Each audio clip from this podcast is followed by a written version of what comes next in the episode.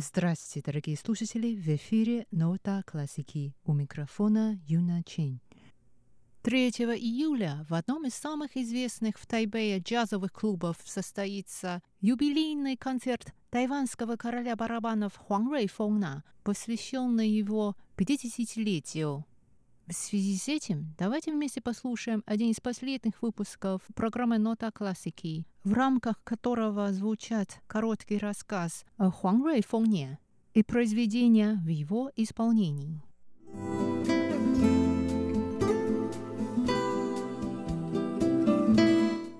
Хуан Рейфон родился в 1950 году в Гаосюне, на юге Тайваня. Он начал заниматься музыкой в возрасте 8 лет, осваивая мастерство игры на классической гитаре, губной гармошке и ударных музыкальных инструментах.